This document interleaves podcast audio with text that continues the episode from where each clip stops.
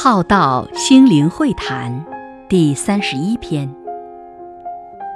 除了外在的，还可以活出一份精神，一份意义。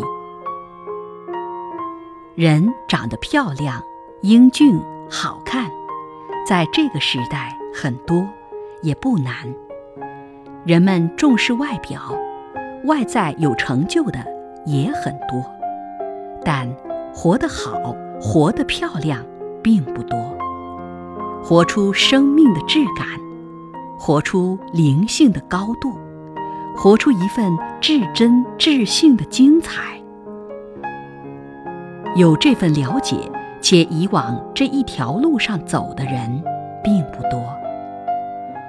不管贫困富贵、名位权势高低，都可以活出一份精神。一份意义，只要有这一份觉知觉醒，我们就能往这样的人生活出。大多数人终其一生，都看不清楚自己生命的每一个阶段。透过渐渐清醒的觉知领悟，走出沉迷世俗昏沉的过去。